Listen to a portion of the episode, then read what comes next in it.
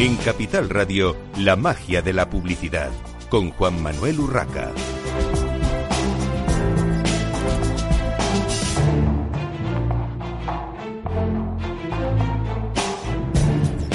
Buenos días, un viernes más a la magia de la publicidad en Capital Radio. Hoy tenemos con nosotros en el estudio a, a, Mariana Cherubini, directora de retail de Huawei. Bienvenida, Mariana. Hola, buenos días. Tenemos a Marta González Moro, directora de 21 gramos de la agencia.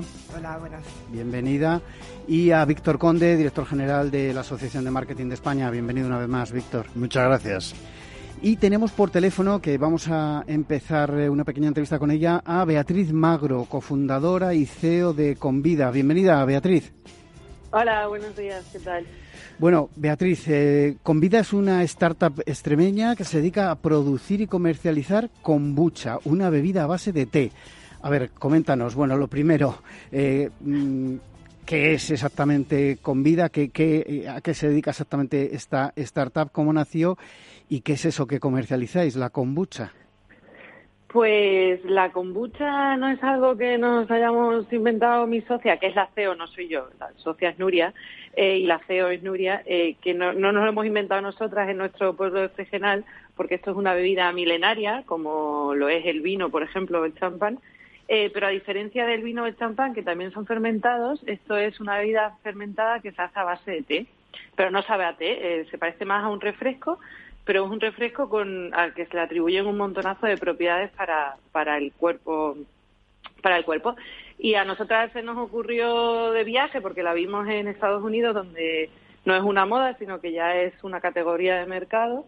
Y como no había nada en España eh, pues decidimos que íbamos a, hacerla desde nuestro pueblo natal que es Regional de la Sierra y llegar a todos los, los puntos de España. Y casi tres años más tarde que ya mm, hace ya tres años que empezamos, es donde estamos. Y ahí vamos, pues eso, vendiendo mucha comida y haciendo que, los españoles dejen de consumir eh, bebidas insanas y que se, y se, y se sumen a la kombucha, que es una bebida muy sana y que te aporta muchos beneficios.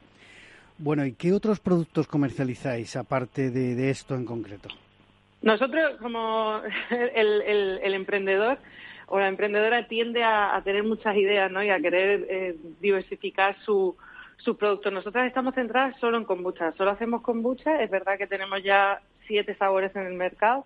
Hemos hecho pues desde una colaboración con Mario Sandoval, que es un chef dos estrellas Michelin, hasta hemos innovado y hemos sacado el primer mojito de kombucha sin alcohol obviamente, porque nuestra kombucha no tiene alcohol. Eh, y, ahí, pues eso, hacemos kombucha, pero de diferentes sabores. Y lo que sí la hacemos es siempre respetando eh, como se hacía hace dos mil años, ¿no? No, no alteramos las fases de, de producción, no, no adulteramos el producto añadiendo extractos o saborizantes o, mm, o este tipo de cosas, sino que son tres ingredientes, agua, té y el azúcar para activar la fermentación y de donde viene toda la magia de la kombucha, que es del SCOBY, que es una simbiosis de bacterias y levaduras.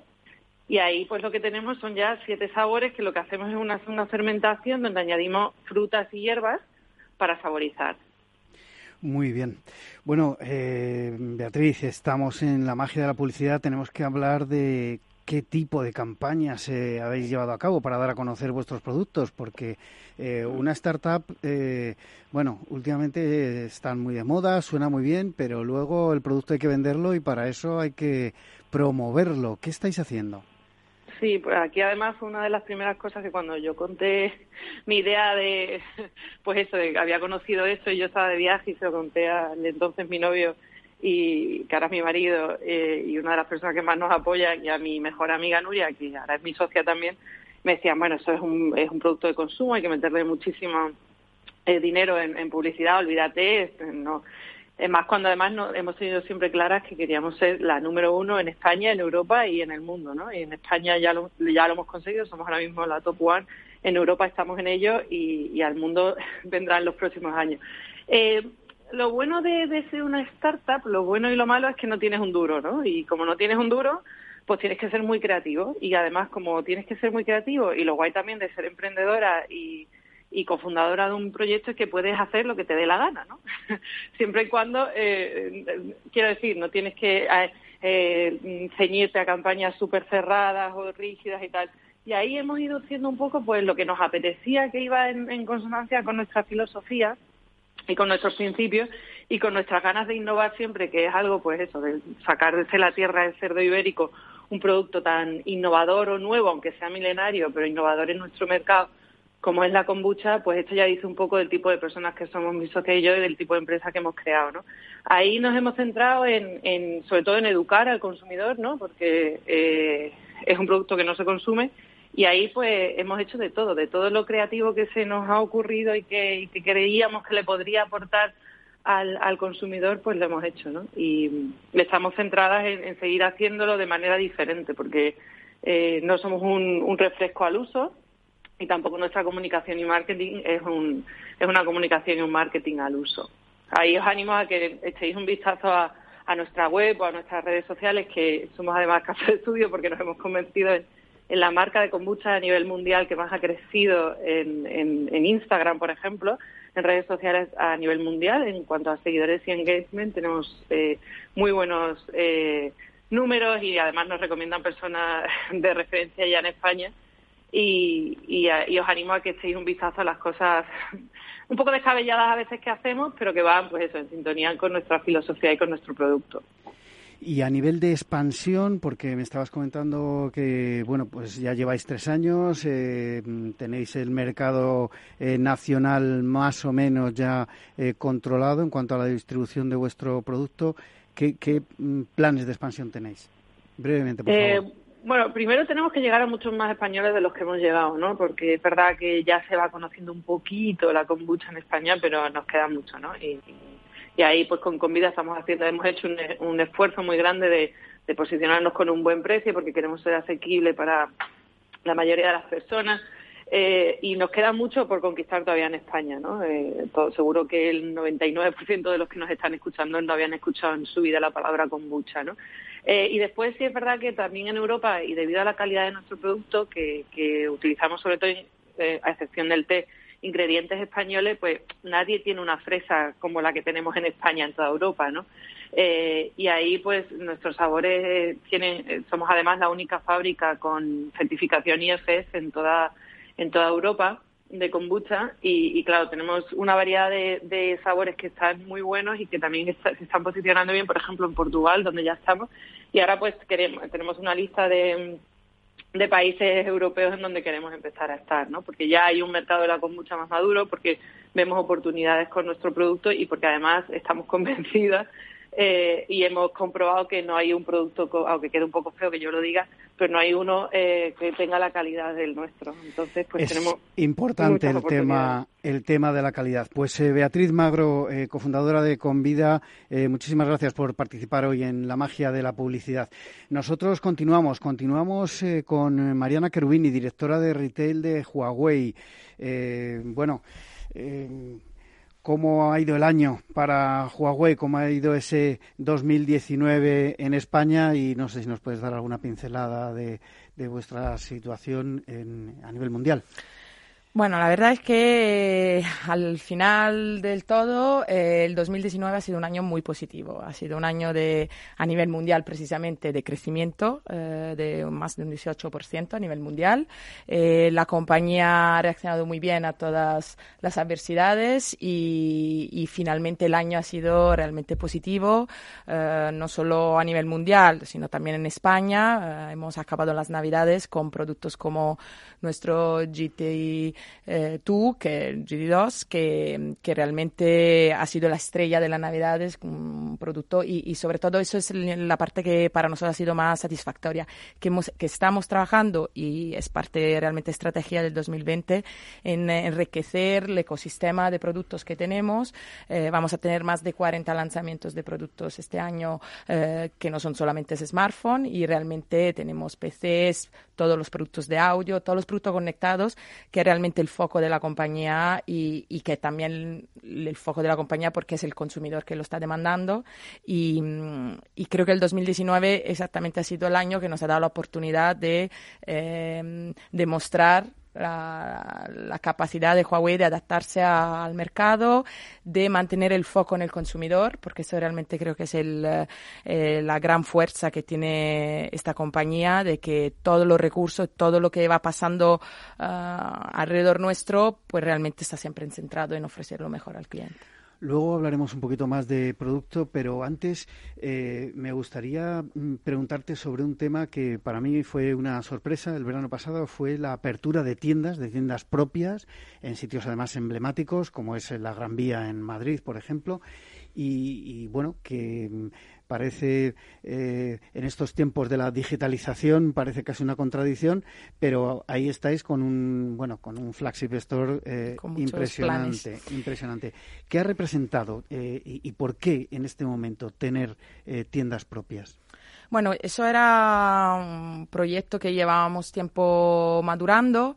en el 2000, en el 2019 realmente decidimos el 5 de julio de, inaugurar la, flagship más, grande que tiene Huawei fuera de China. España realmente es también parte de la apuesta y de la demostración que España es un mercado clave para, para Huawei, eh, no solo porque lo es a nivel de, mercado, sino porque también el consumidor es muy, muy fiel y muy cercano a la marca y hemos tenido siempre muy, muy buenos resultados. Entonces había llegado el momento que también pudiésemos ofrecer una experiencia diferente, mucho más completa.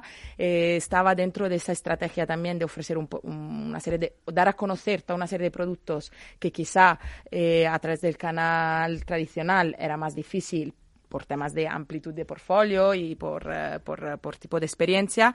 Entonces se decidió, además de decidimos de coger una estrategia un poco diferente, de no ir, eh, de no desembarcar con pequeñas tiendas directamente, sino realmente dar eh, un golpe sobre la mesa en términos también de imagen de marca y de, posicionamiento y decir, bueno, pues nosotros llegamos con lo mejor que puede ofrecer la compañía a España, la primera, repito, en Europa y la más grande fuera de China para contar nuestra, nuestra compañía, nuestra, nuestro servicio, nuestra experiencia. Tenemos un servicio de postventa excelente que la verdad es que es uno de, los elementos que más enriquece también la experiencia positiva del usuario.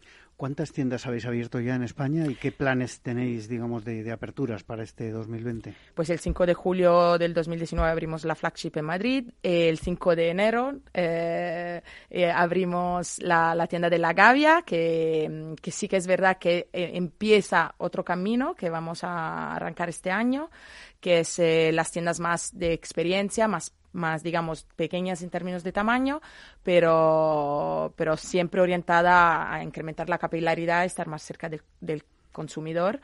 Y luego, pues ahora estamos trabajando para terminar las obras para el 22 de febrero poder inaugurar nuestra segunda flagship en ocasión del Mobile World Congress eh, en Barcelona. En Barcelona.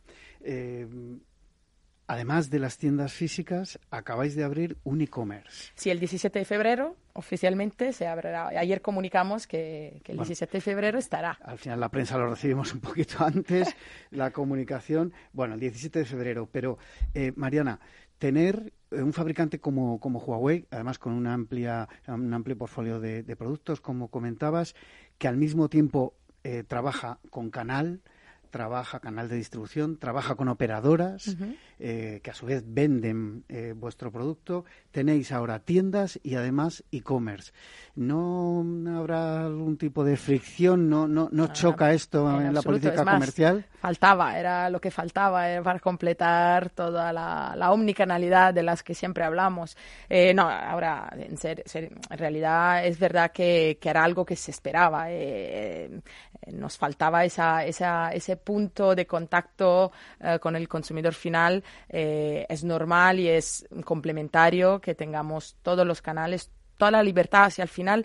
Lo bueno de este mercado es que está siendo siempre más maduro y más profesional y al final lo que es importante es el consumidor. Y el consumidor tiene que poder elegir dónde encontrar los productos, eh, dónde quiere comprar. Nosotros apostamos y colaboramos al máximo. Seguimos apostando con nuestros partners, con nuestros clientes, pero también hay que ofrecer y dejar la posibilidad al consumidor final de elegir donde quiere comprar y eso es lo, bueno. Porque desde vuestro e-commerce hacéis eh, vosotros la venta física y la logística. Sí, eh, uno de los valores añadidos que queremos ofrecer al cliente final es precisamente los envíos gratuitos eh, y una entrega en, mm, dependiendo del producto entre uno y dos días y dar un servicio muy muy premium al, al cliente. Volviendo un poco al tema de las, de las tiendas, como especialista en trade marketing, además, que eres, Mariana, eh, ¿cómo hacéis para atraer al público a vuestras tiendas, porque más allá de que, lógicamente, en, un, en, lugares emblemáticos de ciudades importantes, eh, esos eh, escaparates eh, llaman la atención y hay mucho tráfico, luego hay que hacer que la gente entre en la tienda. que Muchas veces se habla de las calles emblemáticas de, de las grandes ciudades, pero luego la gente no se puede quedar en el escaparate, si no la tienda al final no, no vende y no, es rentable. No funciona. Sí, bueno, en realidad es eso. hay, la, la, hay dos dos, dos mm, estrategias. ¿no? Eh, una es seguramente las flagship, que tiene una función mucho más experiencial. Eh, atraemos el consumidor a través de una serie de actividades, eventos, eh, tenemos cursos de formación, damos servicio de atención al cliente muy personalizado. Evidentemente, la experiencia que queremos ofrecer en, en las flagship es realmente una inmersión máxima en la cultura, en el mm, espíritu de servicio que tiene Huawei hacia el consumidor final, por lo cual pues hay una atención muy, muy, muy especializada, tenemos unos expertos en diferentes categorías, intentamos sobre todo no hablar solo de producto en términos técnicos, sino de experiencia, entonces pues clientes que estén buscando más un producto más orientado a fotografía o más a deporte, a bienestar, que están dando de moda, eh, entonces intentamos hablar el lenguaje del cliente y, y ofrecerle, aconsejarle el producto, y no solo el producto, también las aplicaciones, los contenidos que les pueda ayudar a disfrutar mejor del producto, de, de, lo que está buscando. Y además, em, en lo que te decía antes, hay un especial foco en el mundo ecosistema, por lo cual es verdad que es un lugar donde los, las flagship y todas nuestras tiendas son un lugar donde el cliente puede encontrar todo el portfolio de, Huawei, eh, todo lo, los wearables, todos los accesorios y como te comentaba, también hay un servicio postventa muy, muy, muy interesante que complementa, digamos.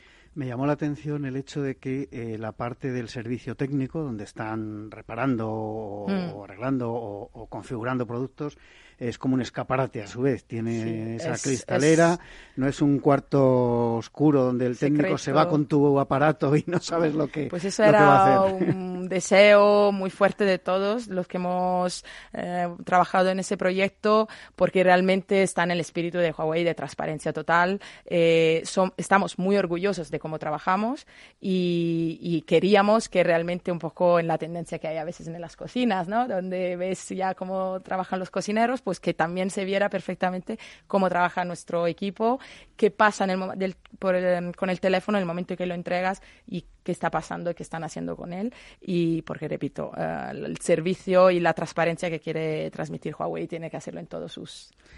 Una curiosidad, uno de los grandes competidores eh, de, este sector de, eh, la telefonía móvil tiene tiendas que básicamente son escaparates y no puntos de venta. Eh, en vuestro caso, mm, ¿la gente va solamente a mirar y tocar o también compra? No, no, la gente viene y compra. Eh, de hecho, eh, el 5 de enero, cuando inauguramos la, Experience Store de, de, La Gavia, nos sorprendió y mm, nos dio mucha satisfacción ver que bueno, para celebrar el evento y para agradecer a nuestros seguidores, pues ofrecíamos unos regalos a los primeros que entraran en, en la tienda, eh, pero había cola de gente que, que, realmente le decíamos, mira, es que no va a haber regalos para toda esa gente que está en la cola. Y ellos decían, sí, sí, no, pero es que nosotros estamos esperando porque queremos entrar para comprar. Y, y realmente, de hecho, dijimos, no, no, pues dos colas separadas, corriendo para pasar. Obviamente, los que queráis comprar, eh, encantados. Eh, pero eso, efectivamente, hay mucha gente que, en las tiendas viene a comprar. Muy bien. En cuanto a productos, eh, y vamos ya un poquito desgranando lo que, lo que tenéis eh, de nuevo. Eh, ayer hubo una presentación después del CES de Las Vegas a principio de mes, hubo una presentación en Madrid. A grandes rasgos, ¿qué novedades eh, llegan al mercado, Mariana? Como, como te decía, durante este año vamos a tener muchos lanzamientos, nos vamos a ver muy a menudo, vamos a tener más de 40 lanzamientos de productos conectados. Eh, ayer em, presentamos un nuevo color de los FreeBuds 3, que son nuestros eh, auriculares inalámbricos, que como te comentaba también en, Navidad han sido un producto muy, muy demandado y queríamos celebrar quizá el San Valentín con un color especial que es el rojo valentino.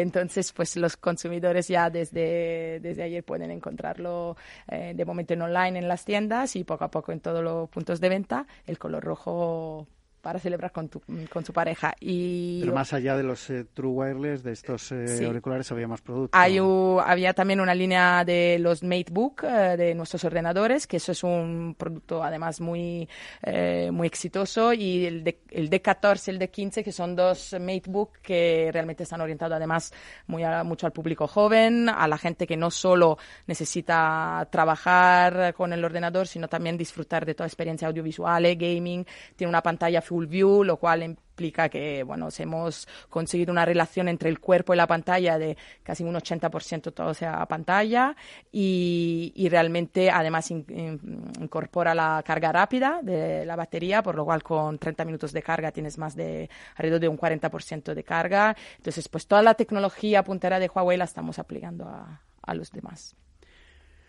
Muy bien. Además de, este tipo de productos, eh, te lanzo la pregunta y nos vamos a ir a publicidad, pero te lanzo la pregunta. Eh, ¿Tenéis productos de eh, IoT o el Internet de las cosas? Eh, conectabas, comentabas el mundo conectado y demás. Vamos a hacer una pequeña pausa para la publicidad y ahora continuamos. Muchas gracias.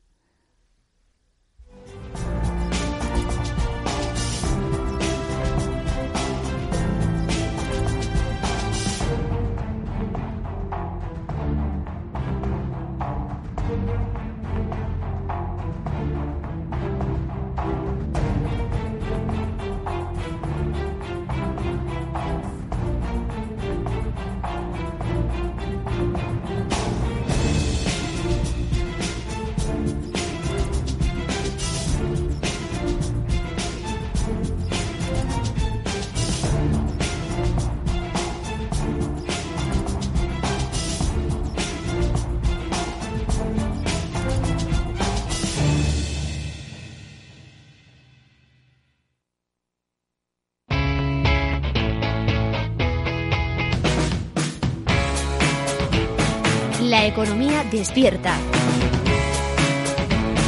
Capital Radio.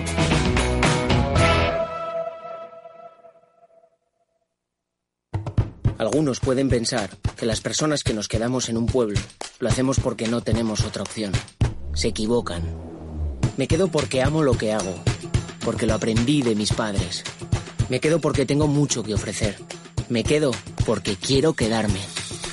Correosmarket.es el mercado online que impulsa a los productores y a las productoras locales que eligen quedarse. Cuando comenzábamos, en el año 95, no imaginábamos que 20 años después más de 100.000 personas utilizarían nuestras herramientas de inversión. En cada nuevo reto que emprendemos ponemos lo mejor de nosotros mismos. En VisualChart queremos avanzar y por eso hemos lanzado nuestra propia agencia de valores, Esfera Capital. Esfera Capital, un broker de inversores para inversores. Si quiere conocer nuestro trabajo, visítenos en esferacapital.es. Capital Radio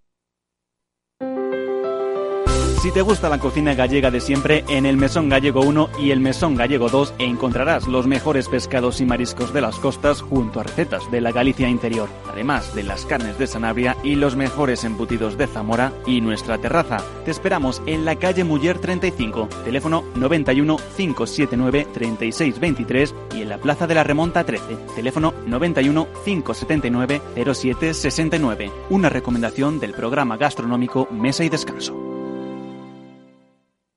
Gráficas Naciones. Más de 50 años de experiencia en el sector de las artes gráficas. Apostamos por la última tecnología tanto en impresión offset como en digital y gran formato. Realizamos todo tipo de impresión. Tarjetas de visita, folletos, libros, vinilos, decoración y montaje de stands. Más información en el 91 629 2145 o en gráficasnaciones.es..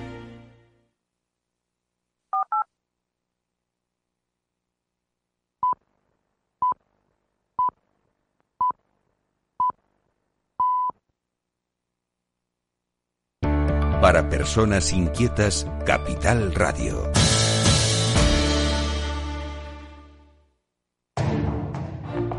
En Capital Radio, la magia de la publicidad, con Juan Manuel Urraca.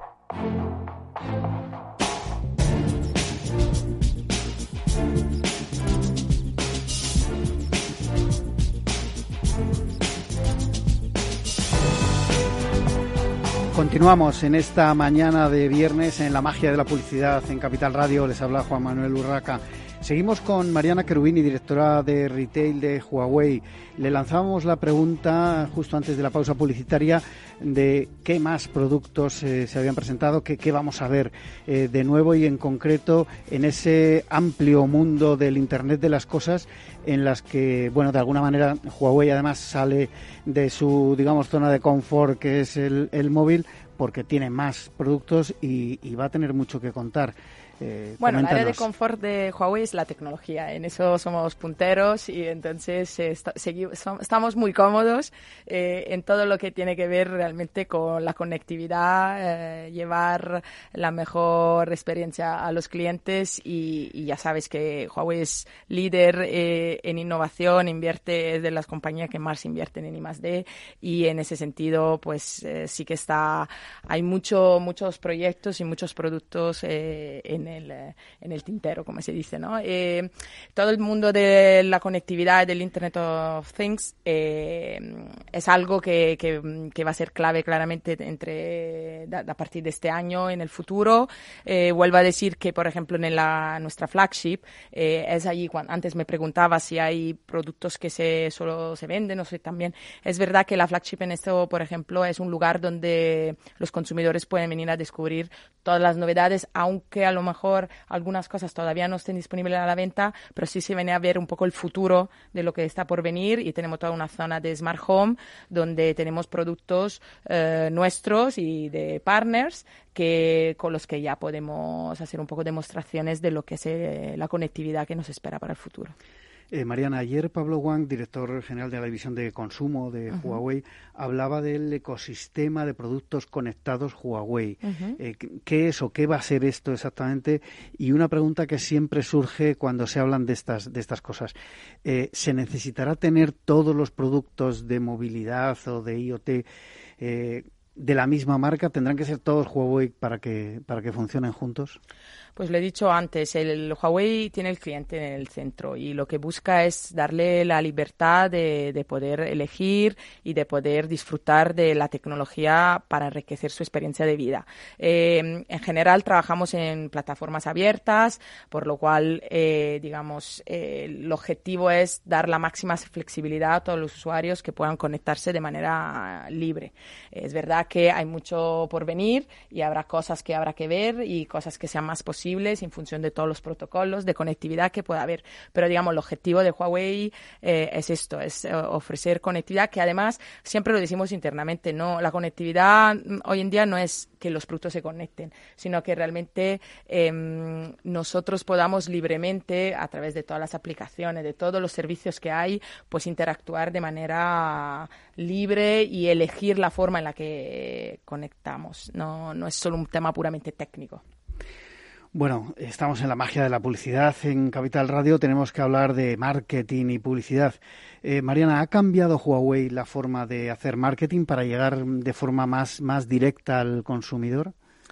Bueno, eh, yo creo que Huawei es una compañía que tiene, mm, tiene unos, una estrategia y, tiene una, una filosofía muy, muy clara y desde nuestro fundador eh, no las baja a, todo, a todos los niveles.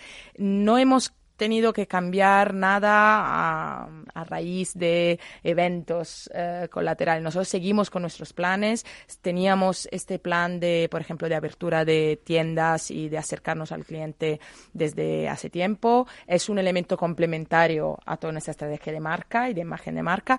Eh, a veces se piensa que retail es una cosa diferente del marketing. Realmente todo construye Es una la parte marca al final. Yo llevo esa área y para mí es hasta una de las más importantes porque al final luego hablarán eh, mis compañeros, pero al final puedes hacer mucho marketing, mucha comunicación, pero si el momento que el cliente experi- experiencia el producto y en el punto de venta y no vive lo que te han prometido como marca, pues no tendría sentido. Entonces, realmente hay una complementariedad muy grande entre todo lo que hacemos entre marketing y retail en el punto de venta. La apertura de los canales del e-commerce sigue esa línea de comunicación, de fomentar la, el cliente, el, el consumidor en el centro de nuestra estrategia. Es verdad que evidentemente eh, hemos em, dado, si siempre se da importancia, pero es verdad que lo que es toda la comunicación a través de la prensa y el trabajo de eh, mensajes que hemos intentado transmitir para aclarar cosas que a lo mejor no han sido del todo claras en el pasado, eh, sí que se ha fomentado y que se ha dado más eh, importancia, porque es verdad que eh, no siempre el consumidor consigue la información correcta de todos los canales, ¿no? Entonces, nuestra responsabilidad también informar, educar a través de nuestros canales propios, de redes sociales y digitales. Y, repito, el canal directo es un canal de marketing muy potente. Ayer, de hecho, eh, la Unión Europea os daba una alegría eh, hablando del 5G, porque el despliegue de tecnologías de infraestructura eh, de, transmisión de datos eh, con la tecnología 5, g eh, era mm, una parte fundamental, es una parte fundamental de vuestra empresa, de, la parte de infraestructuras, lógicamente, pero la, Unión Europea, como digo, abría la puerta a que de nuevo pueda ser Huawei uno de los jugadores que, forme parte de bueno pues del conjunto de marcas o de fabricantes que, que, van a trabajar en los diferentes países de la Unión Europea para desplegar este famoso 5G. Vamos a ver qué más noticias surgen de aquí al, al Mobile World Congress y, y, a ver qué pasa. Y hablando del mobile y, y como última pregunta, ¿qué vais a hacer en el mobile? ¿Qué tenéis? Tenemos que verlo en el mobile. estás invitado, como sabes. Eh, aparte de la apertura, que sabes que será el 22 de, febrero y da apertura también a toda la experiencia del mobile para nosotros, eh, pues habrá novedades. Habrá presentaciones, pero lo tendremos que ver eh, en directo juntos. ¿Veremos el P40 o no? Lo veremos. Si estarás con nosotros, veremos qué, pasará. Muy bien, bueno, pues eh, hasta aquí la entrevista de Mariana Keruini, directora de retail de Huawei. Te invito a que te quedes con nosotros. Y vamos a seguir hablando ahora del estudio de marcas con valores, el tercer estudio ya de marcas con valores, eh, para lo que está aquí eh, Marta González Moro, directora de 21 gramos, que nos va a contar, bueno, quién y cómo se ha hecho el estudio. Lo primero, Marta. Bueno, pues eh, buenos días, casi ya buenas tardes. Muchísimas gracias, Juan Manuel, por la oportunidad y por tener un ratito de conversación. Y me ha encantado también escuchar a, Mariana porque me reconecta también con mi vida anterior, ¿no? De ocho años en, empresas de teleco y telefonía móvil y lo hemos comentado. Eh, bueno, marcas con valores y el tercer estudio. Efectivamente, estamos en la tercera edición, 2020, y es el, este estudio de marcas con valores que impulsamos desde 21 gramos pues lo que viene a ofrecer es una mm, radiografía o el estado de la cuestión de la consumocracia en España. ¿Y qué es esto de la consumocracia? Pues entender eh, cómo los consumidores, ciudadanos, personas, que nosotros entendemos que la palabra, que además en esta conversación previa ha salido mucho, que es consumidores, detrás de un consumidor siempre hay una persona, ¿no? Y en este, en este momento en el que las marcas tienen que, relacionarse y conseguir ese, esa relación basada en, las propuestas de la marca, eh, ver cómo realmente al final se traduce en, confianza. Entonces, eh, cómo la perspectiva ética y la sostenibilidad afecta a la hora de la compra. Ese es el tercer estudio de marcas con valores, que es una, bueno, pues una radiografía, pero también una, un análisis de tendencias. ¿Cómo influye de verdad los valores a la hora de tomar las decisiones de compra?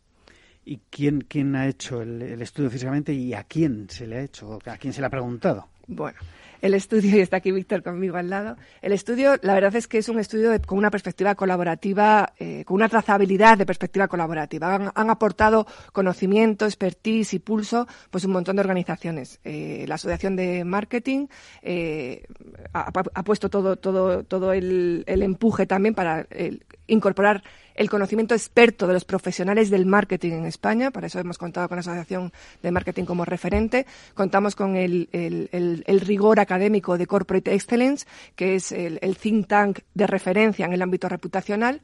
Hemos hecho una muestra a la ciudadanía directamente a través de Nielsen, que también creemos que es eh, directamente uno de los mejores partners para hacer el, cuestionario y el pulso de, a, los ciudadanos.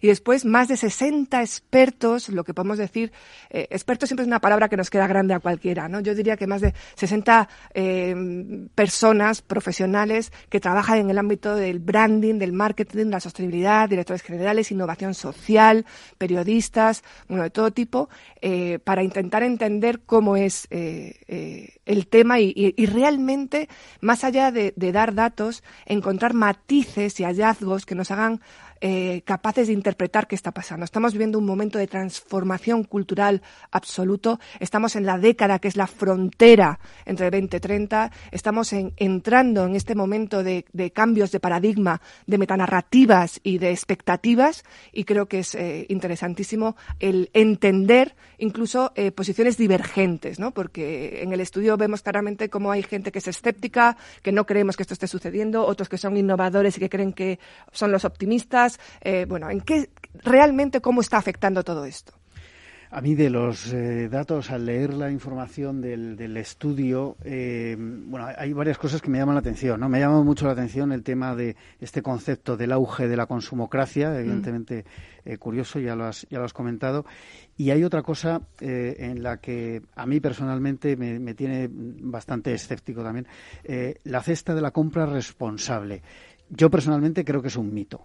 Es un mito en el sentido de que el precio sigue marcando la diferencia eh, a la hora de decidir para la mayoría de los consumidores. Evidentemente hay, gente para todo, como se suele decir, y hay eh, bueno pues una población joven quizá muy eh, involucrada ahora mismo por el famoso efecto Greta que comentabais también al presentar el, el estudio, jóvenes empoderados y conscientes de eh, y con, influencia intergeneracional que ahora nos comentarás, pero la base, al final, el, ir a mm, llenar la cesta de la compra y mirar si el producto es más o menos sostenible, a mí me sigue pareciendo algo eh, más mito que, realidad. No sé eh, qué, datos habéis manejado en este sentido. Efectivamente, esto es uno de lo, que podemos considerar como la primera metanarrativa a, analizar. O sea, realmente el escéptico opina que esto no está sucediendo y que no es real. Y el, optimista dice que, cada vez más. Pero entonces, vamos a ver los datos, porque muchas veces hay que dejar atrás nuestros propios prejuicios, nuestras propias eh, percepciones y que los datos acompañen a dar rigor al, al, al hecho que podemos afirmar. El 82% de la ciudadanía afirma que hace mira a quien hace un consumo responsable. Es decir, no significa que lo hagas, pero admiras al que lo hace. El estudio de marcas con valores lo que viene a, reflejar, y ya con tres trackings, con lo cual ya no es que sea la primera vez que lo medimos, es que es tendencia al alza. Es decir, aspiramos a consumir mejor. ¿Y por qué aspiramos a consumir mejor? Pues porque consumir eh, de manera sostenible está muy vinculado al bienestar de las personas. Entonces, en el momento ya que pasamos eh, la poscrisis, es más, de hecho hay un eje que hay que tener muy en cuenta que es el factor precariedad hay que descontarlo. Cuando uno está en, un segmento de precariedad, estamos para la supervivencia, no estamos para, para incrementar nuestro bienestar. ¿no? Entonces hay un factor precio, un factor de, precariedad que podemos decir incluso que es entre un 20 y un 25% de mercado en que la ciudadanía tiene dificultades reales para llegar a final de mes, no le pidas a este que haga ningún tipo de esfuerzo. ¿no? Entonces, uno, el, el aspecto de la precariedad lo descontamos. Segundo, los dilemas. O sea, no estamos diciendo que hagamos un consumo responsable y consciente permanentemente en cada decisión de compra. Pero cada vez somos más conscientes que cuando compramos estamos validando cómo nos ha llegado ese producto o servicio hasta nuestras manos. El 60% de los españoles afirman que cuando compran barato, cuando compramos barato, asumimos que pudiera estar en condiciones menos sostenibles. Pero, sin embargo, estamos dispuestos a ejercer ciertos esfuerzos que hemos denominado como capacidad de renuncia para ir incrementando el consumo consciente. El consumo consciente es es posterior al consumo reflexivo. Primero tienes que eh, interiorizar el riesgo, la oportunidad, asumir que tú eres parte eh, ejerciente de, esa nueva, nueva forma de entender el consumo y entonces lo, te sientes capacitado, empoderado eh, para hacerlo. Hay otra vertiente, y perdona, y no me quiero extender, mucho, que es el, el factor generacional. Es transversal. O sea, realmente hay un motivo, hay, hay un efecto generacional, una correlación positiva. Eh, los baby boomers eh, o los jóvenes desde Greta, efecto Z, o sea, los Z, millennials, etcétera. Efectivamente, hay una correlación positiva. Los, eh, cuanto más baby boomer, pues menos, más escéptico y más descreído, y los jóvenes vienen pisando muy fuerte. Pero bueno, en cualquier caso, la actitud Greta es una actitud también transversal e intergeneracional. Ahí hay un dato curioso. Eh, según eh, comentáis eh, al presentar el estudio, los jóvenes son impulsores del consumo consciente y además influyen en sus, sus, padres, sus progenitores o, digamos, en los responsables de, de, compra, porque al final hay que tener en cuenta eso también. es verdad que el efecto Greta eh, y sobre todo que salga todos los días en las noticias nos influye a todos. Hablando, como hablamos tantas veces en este programa, de influencers, pues evidentemente esta chica se ha convertido en una gran influencer. Mm. Eh, espero que no la manipulen, que esa es la, la otra parte ¿no? de, estas, de estas cosas. Pero en cualquier caso, es verdad que eh, nos llega a todos, pero sobre todo a una población que no son los que tienen el poder eh, de decisión de compra ni el poder de compra eh, directo, porque no manejan eh, las finanzas de su casa, ¿no? Normalmente. Bueno, Quizás el efecto Greta es, es, lo más revelador del tercer estudio de marcas con valores, porque, y aquí tengo que reconocer que es una cuestión de suerte, ¿no? Es como cuando me dicen, Marta, tú es que tienes mucha suerte. No, es que estábamos allí y pues sí, un poco de suerte hemos tenido. Hace dos años, cuando Greta todavía iba a clase, nosotros ya le habíamos preguntado a la ciudadanía y en concreto cómo, cómo influían los jóvenes en su decisión de compra. Y hemos podido constatar dos años después con el, cómo ha sido el impacto del efecto Greta.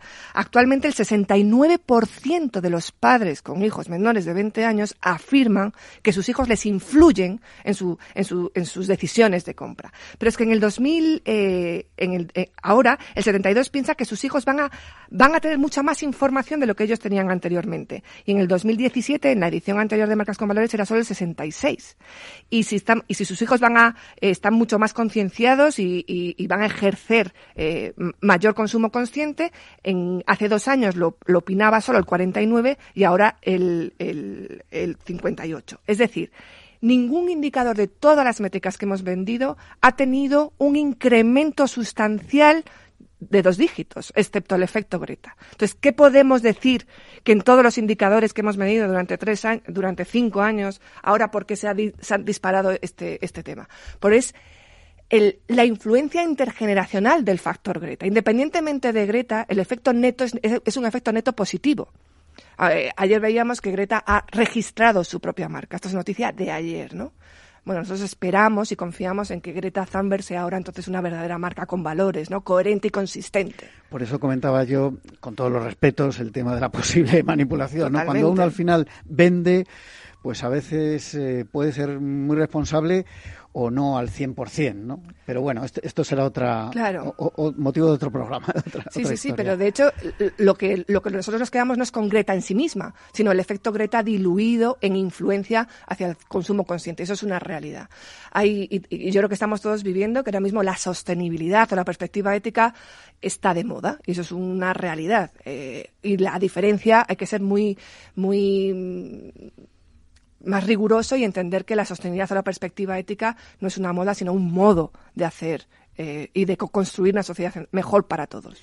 Pero es verdad, eh, Marta, que hemos asistido, yo llevo como 12 mm, años ya oyendo hablar desde que empezó a ponerse de moda la responsabilidad social corporativa, eh, luego todo lo ecológico, verde, llamémoslo como queramos, ahora lo llamamos sostenibilidad, eh, con razón, pero me refiero que al final muchas veces las marcas lo que han hecho ha sido el famoso greenwashing. O sea, yo me hago una labor de marketing estupenda y todo es verde, eh, pero no mires debajo de mi alfombra, claro. Pero eso sí, de puertas afuera mm, todo es verde, ecológico y, y súper sostenible.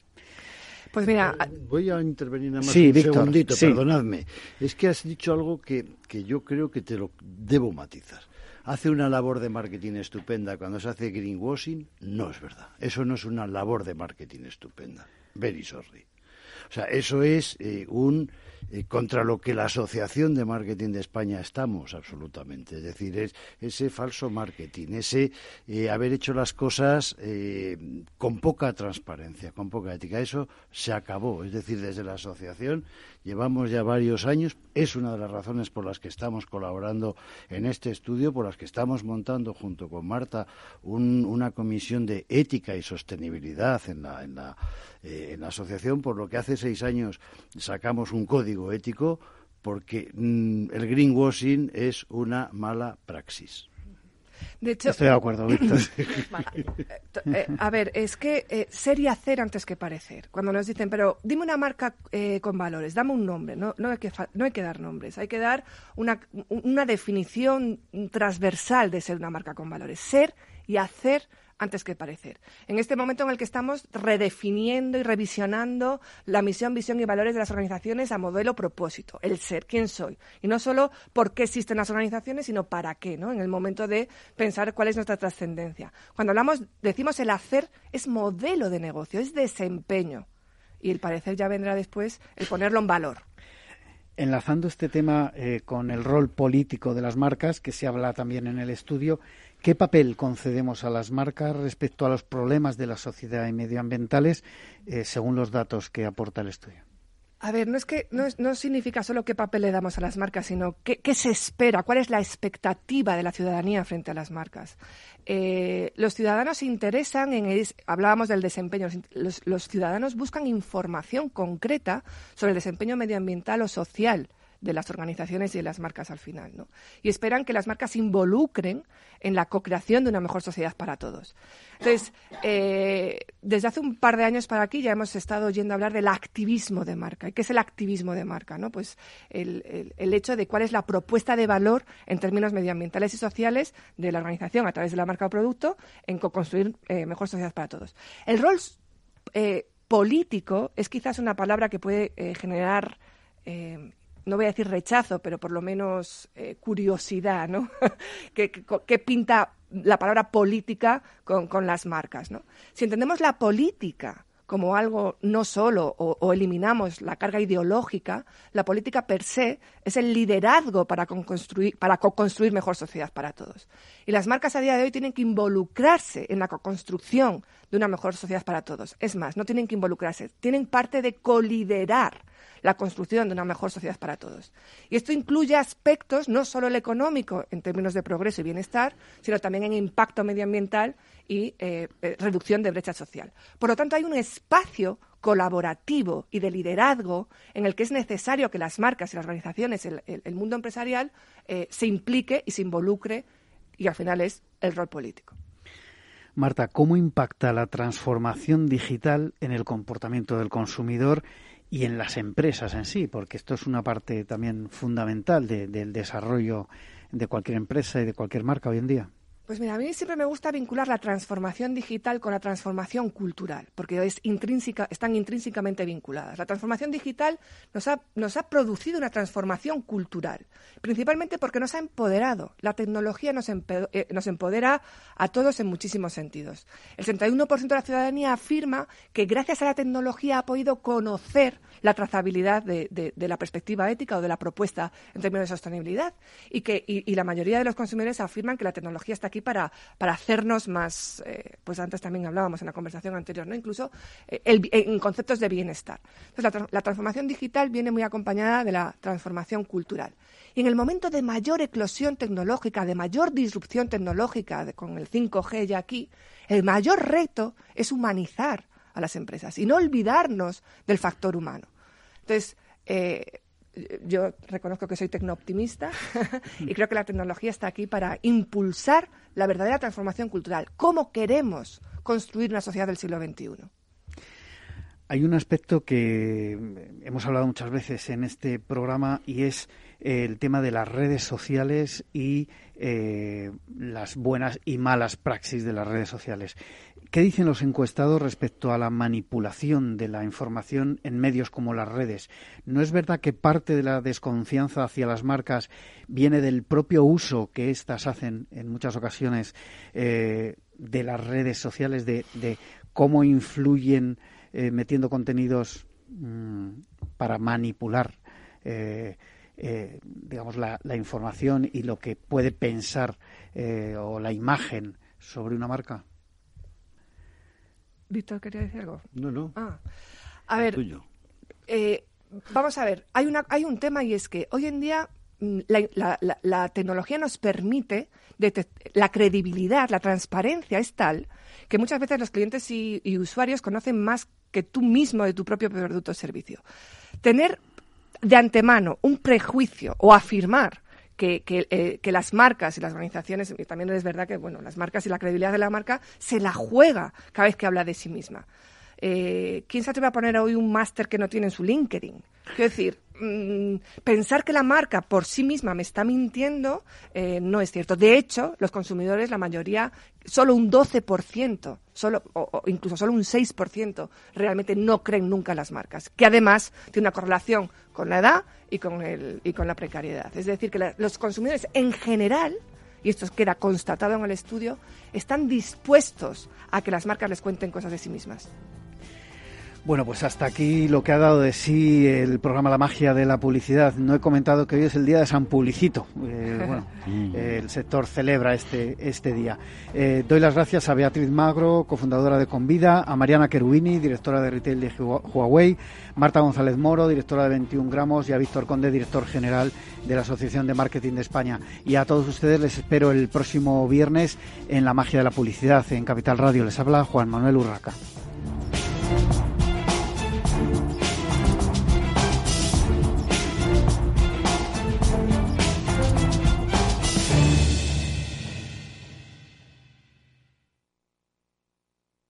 Ahora, pues mira, ha habido momentos en los que me he sentido un cliente de segunda. Muchas veces, las entidades de ahorro tradicionales se han guardado bajo la manga los mejores productos financieros para los grandes patrimonios. Y esto, si te digo la verdad, no me parece normal. Por eso, Finanbest es revolucionario. Los mejores fondos de inversión a mi alcance y al de todos, porque te da más rentabilidad por tus ahorros gracias a sus bajas comisiones, porque no tiene letra pequeña, porque no se guardan ases en la manga. Lo normal. Entra en finambest.com y descubre que lo normal es extraordinario. Lo normal es Finambest. Ya no estamos en la era de la información, estamos en la era de la gestión de los datos y de la inteligencia artificial. El tratamiento inteligente de estos datos proporciona un valor enorme a las empresas en sus procesos de negocio. En Piper Lab ayudamos a nuestros clientes a tomar decisiones de negocio basadas en datos. Escúchanos todos los lunes a las 10 y media de la mañana en el espacio de Big Data de Capital, la Bolsa y la Vida. Nos gusta que las personas tengan opinión propia. Quienes aquí hablan también expresan su propia opinión. No representan la opinión de Capital Radio.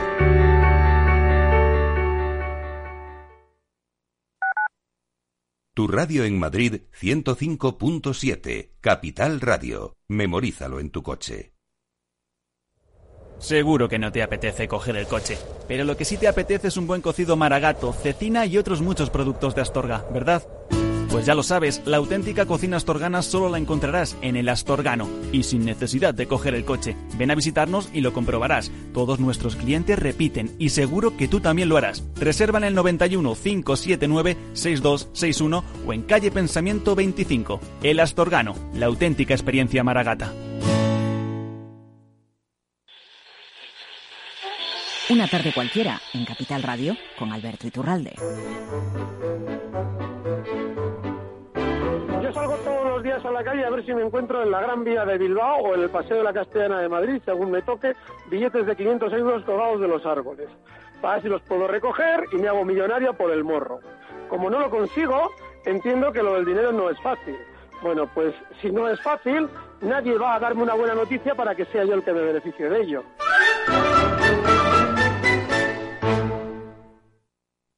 Disfruta de la mejor cocina gallega en Montes de Galicia. Todo un clásico moderno en el barrio de Salamanca. Disfruta de la variada dieta atlántica, de las mejores carnes y pescados tratados con respeto y transparencia y regados con una de las mejores bodegas de la zona. En grupo, en familia o en pareja, Montes de Galicia te ofrece el espacio perfecto en cada ocasión.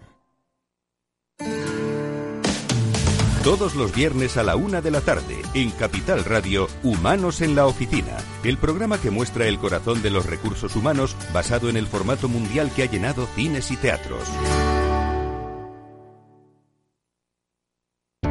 Para personas inquietas, Capital Radio.